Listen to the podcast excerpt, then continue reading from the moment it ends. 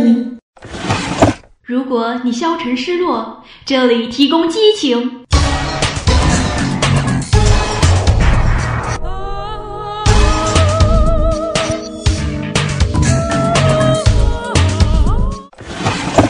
如果你犹豫彷徨，这里提供动力。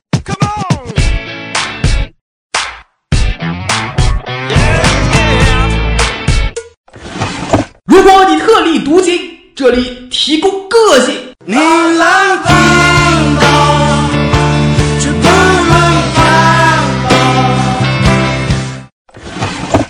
如果你稳重内敛，这里提供经典。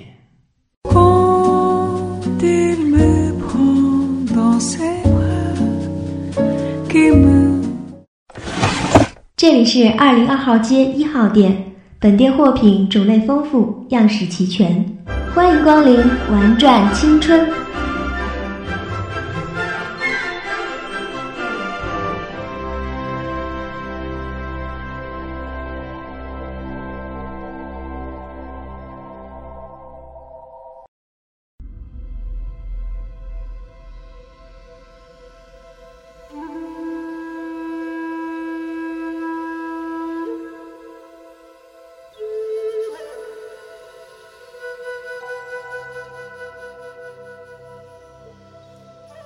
万历三十八年，霜降，冲龙煞北，已出行迁徙，即祭祀安葬。每年的这个时候，我都要从窖里取出几坛好酒，因为这几天里会有一队飙车自北方从这里经过。这片沙漠地极西域，鲜有人来。所以大多时候，除了呼啸的风沙和过路的马匪之外，客栈只有我一个人。镖头是个女的，每年趁这个机会，她必定会找我喝酒，而且无话不谈，喝得酩酊大醉。她身着劲装，眼角的细纹里却有着一丝作为镖师不该有的风情。他自顾地跟我说着他的生活琐碎，不管我是否在认真听。我想，或许他只是在找一个宣泄的地方。后来，他说，他以前就认识我，可我却完全没有一点印象。他说看着我会让他想起从前，所以他每年都会来压这趟镖。我问他。那么，你是不是想回到从前？他摇摇头，说：“只是经常回想到从前。我是个没有过去的人，我记不得自己以前是谁，做过什么，好像自我出生就在这片沙漠里，而此前的事，更像是前世，像是沙漠里的风纹。”模糊不定，诡谲不清。去年的时候，我问他：“我叫什么名字？”他喝完最后一口酒，看着我笑，然后说：“你姓姬，因出生时算命先生说你日后著有大劫，凶可夺命，须起凶名以逆之，遂取名无命。”于是。我知道了自己的名字，姬无命。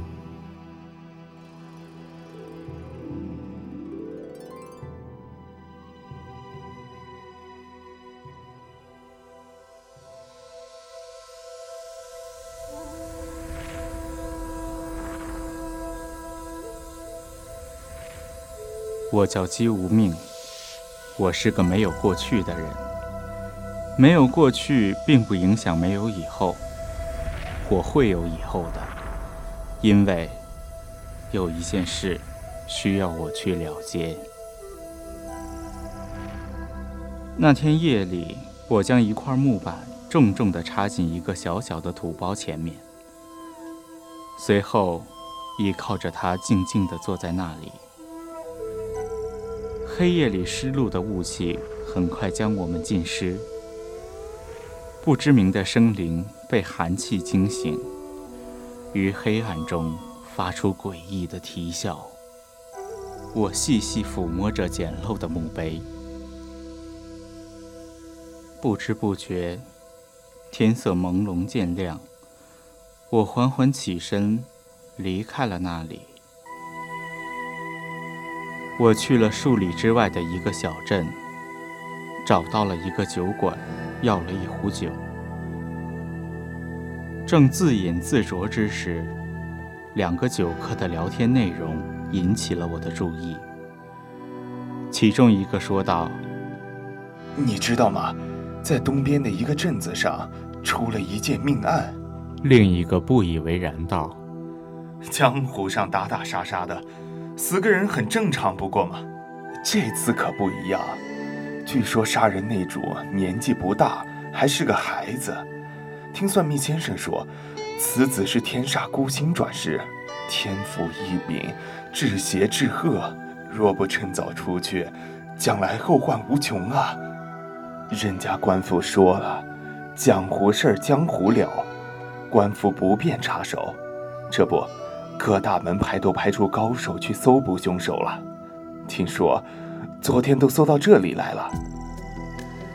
我走上前去问道：“你可知道他们现在去哪儿了？”那人伸手一指：“好像是往西去了吧。”我御马往西疾行，干燥的烈风混合着腾起的尘烟。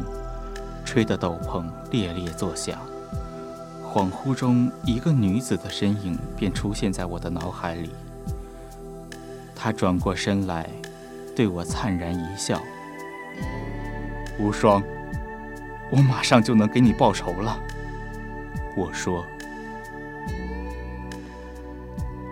这时，马蹄似乎绊到什么，马儿发出一声嘶叫，猛地栽倒在地。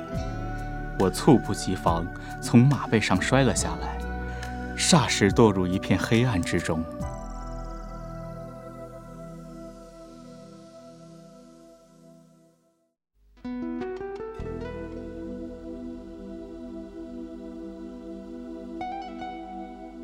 黑暗中，丝丝缕缕的白雾空影飘荡，隐隐约约里，远处的龙标标旗透过晨雾。越来越近，逐渐显得清晰。镖队如期而至，那位女镖头却没有来。今年的镖头是个年轻人，自称叫石头。镖队里有一女的，眼神里有些空洞，并不像是镖师。我问他。往年那个女镖师，这次怎么没来呀？她道：“佳姐处理些家事，没顾上。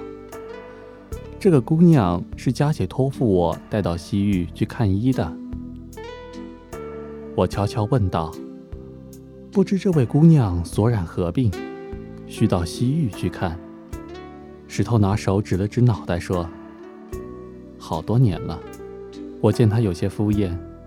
仿佛有点忌讳，便不再多问，将那位姑娘独自安排一间房，只管备酒备肉。押镖的那些伙计好像也没往年多，且皆不是往年我认识的那些人。听他们的闲聊，好像最近江湖上出了大事。其中一个跟同伴说：“以前江湖上的那个魔头。”最近又露头了，作恶多端，武功高强，好多高手都折在其手上。这次镖局的好手都叫去了，据说那个魔头还和我们龙门镖局千金玉姐有关系。我问那玉姐，是不是就是以往来押这趟镖的女的？那伙计刚要答话，却见石头走过来。自觉多嘴，连忙低头扒饭。石头走过来，没有说话，仰头喝了一碗酒。当夜跟石头聊天时，他告诉我，武林中怕是又要起大风了。我说：“与我又何干？”石头说：“真羡慕你，一个人无牵无挂，不用顾及江湖纷争，逍遥自在。”我不说话，只是喝酒。第二日，镖队将走，我对石头说：“替我向你姐问好。”石头一抱拳，随后驱马，与那位有些痴呆的姑娘走在镖队前头，指挥着镖队继续赶路。那个痴呆姑娘回头看了我一眼，看得我有些心凉。随即，镖队慢慢消失在大漠永不停歇的风沙里。好像从未出现过。当夜，我伴着屋外风笑声合衣入睡。我知道，明天又会有人要来。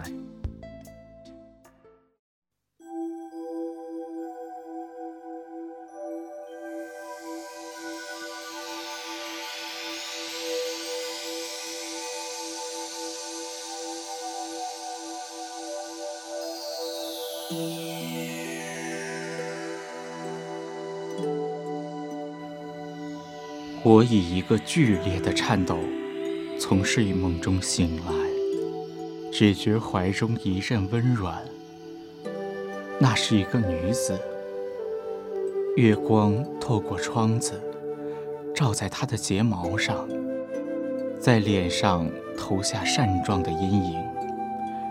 她被我的动作惊醒，带着一丝倦意，关切地问道：“你怎么了？”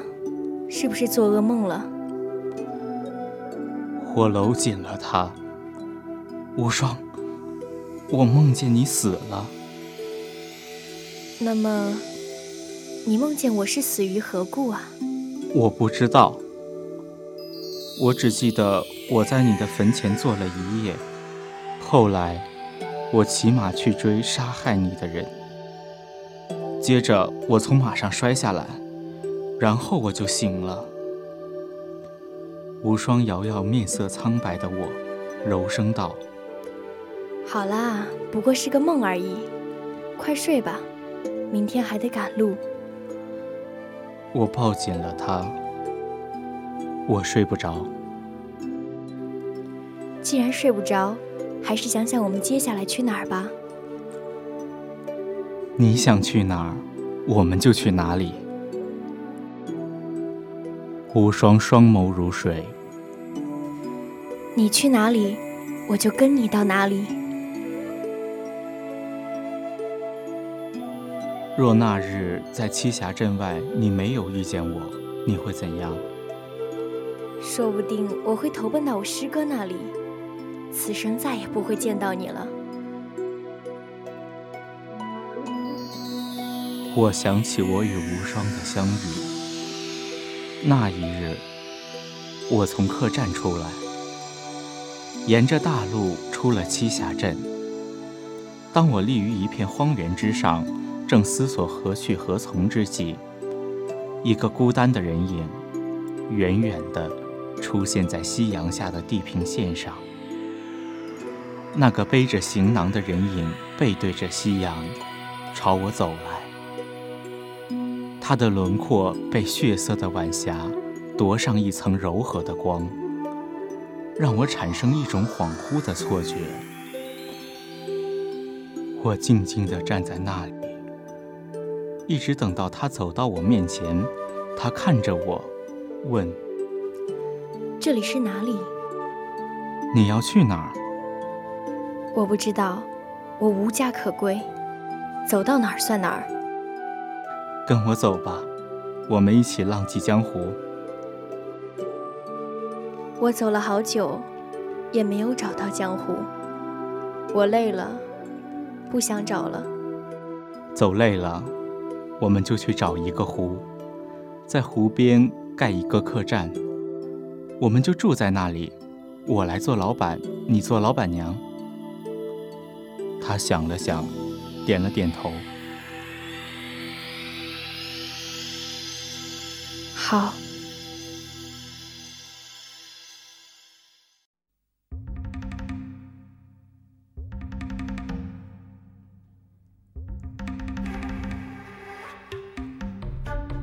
你想好了吗？我向面前的人问道。命途无常，想好与否，又有什么关系呢？倒不如说走就走来得快意。对前面的人说道：“这是镖队走后的一日。”对面说话的人带着一身沙尘，来自不知名的远方。此人每年必会在镖队走后一天来，来到之后必会问我同一件事。那便是那位女镖师的近况。我知道他们二人之间肯定发生过一段刻骨往事，导致他一直挂念着她，挂念却从不相见。其中的缘由，我没问过，他也从未提过。今年，他像往常一样来了，带着一坛酒。他没有来。我知道，我这次来是和你告别的。命途无常，所言不虚。既然如此，那么你要去哪里？去我该去的地方。说着，他揭开酒封，一阵扑鼻酒香。他说：“这瓶酒叫做大梦初醒，或许可以帮你记起所有事。”他说：“因观法界性，一切唯心造。”我说：“我不需要。过去的事忘了就忘了，没什么可留恋的。什么都不记得，你不知道我活得有多开心。”他不说话，自顾地倒了一碗，仰头喝掉。临走的时候，他说。人生来就是还债的，我好羡慕你，你忘记了一切，你不欠债了。我望着他的背影喊道：“你还没告诉我你叫什么？”他头也不回的御马挥鞭。我爹姓周，我却姓白。待到来生，我们再做兄弟。我看着他的身影在沙漠中慢慢变小。逐渐融化于巨大的夕阳里，消失在一声辽远的马嘶声中。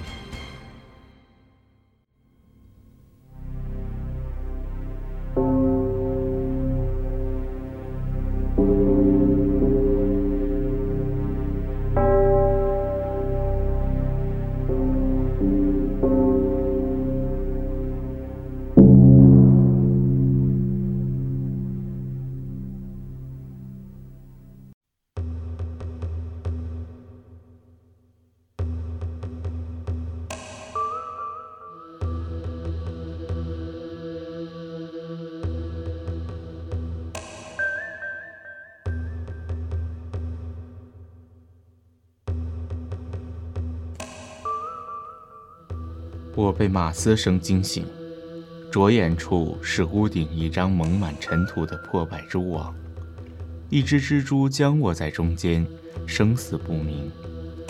我发现我躺在床上，一阵脚步声由远及近，一个人走近我。那是个头上点满戒疤的光头和尚，他见我正盯着他看，就道：“你呢马。”可真是个倔脾气啊！我好心与他喂草，非但不吃，还要踢贫僧一脚，罪过，罪过！你是谁？这是哪儿？贫僧不过是个云游和尚，这里不过是个废寺荒庙而已。我怎么会在这里？贫僧在路上遇见施主，彼时施主已昏迷不醒。施主的马儿腿受重伤，想必是踩到鼠洞，将施主跌下来了。好好的大路上怎么会有鼠洞？我挣扎着起身，和尚忙阻止我。我看你腹部还有箭伤未愈，又从马上跌落下来，你刚醒过来，不宜乱动，还是静养为好？不行，我要走，我有急事。敢问施主所及何事啊？我要杀人。杀什么人？杀杀了我妻子的人。阿弥陀佛。和尚，你可会解梦？不知施主何出此言？我刚才做了一个梦，梦见我妻子并没有死，我们俩躺在床上说着话，他还说我去哪儿，他就跟我到哪儿。常言道，日有所思，夜有所梦。施主，人死不能复生，放下吧。我提起一旁的剑，起身走了出去。施主，再听贫僧一言。和尚跟出门口，我回头，和尚道：“施主，佛语有云：执执念而死，执执念而生，是为众生。”他的眼睛像是一潭静水，平静而澄澈，却深不见底。我说：“谢了。”转身就走。和尚单掌立于胸前。阿弥陀佛。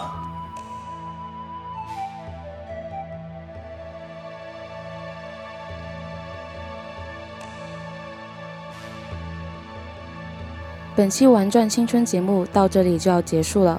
播音：安小安、以琪、冰大脸、子明，采编：苟子涛，机务：你猜。感谢大家的收听，我们下周六再见。